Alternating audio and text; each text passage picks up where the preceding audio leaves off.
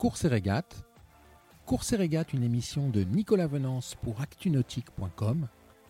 Course et régate est parrainé par le Bavaria C42 voilier de l'année 2021. Jean Lecam, quatrième du, du Vendée Globe. Grandiose. L'arrivée de Jean Lecam marquera sans doute l'histoire du Vendée Globe.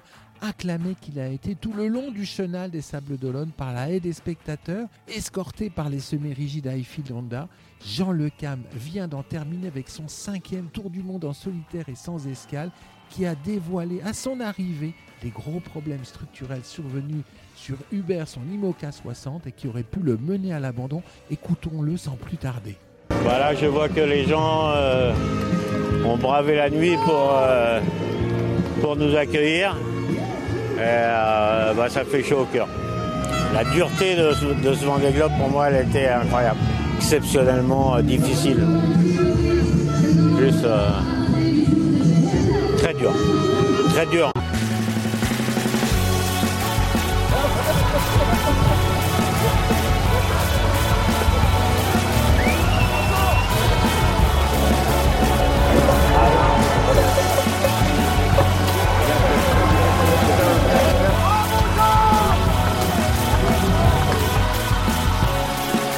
Hier, j'étais content d'être huitième. Et puis euh, là, depuis ce matin, je finis 4 la place du con. Mais bon,